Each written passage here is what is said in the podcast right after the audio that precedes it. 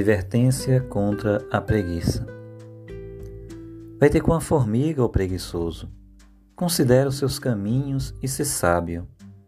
Não tendo ela chefe, nem oficial, nem comandante.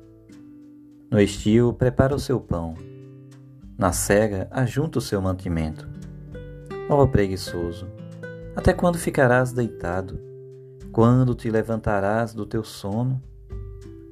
Um pouco para dormir um pouco para tosquenejar, um pouco para encruzar os braços em repouso. Assim, sobrevirá a tua pobreza como um ladrão e a tua necessidade como um homem armado.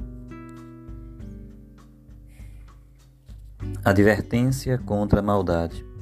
O homem de Belial, o homem vil, é o que anda com a perversidade na boca acena com os olhos, arranha com os pés e faz sinais com os dedos. No seu coração há perversidade. Todo o tempo maquina o mal. Anda semeando contendas, pelo que a sua destruição virá repentinamente.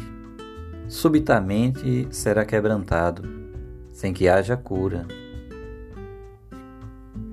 Seis coisas o Senhor aborrece e a sétima a sua alma abomina.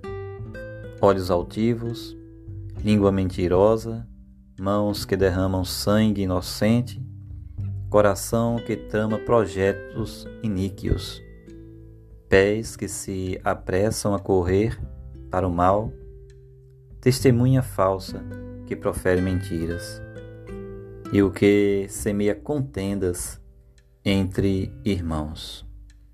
Você acabou de ouvir Provérbios 6, versos de 6 ao 19.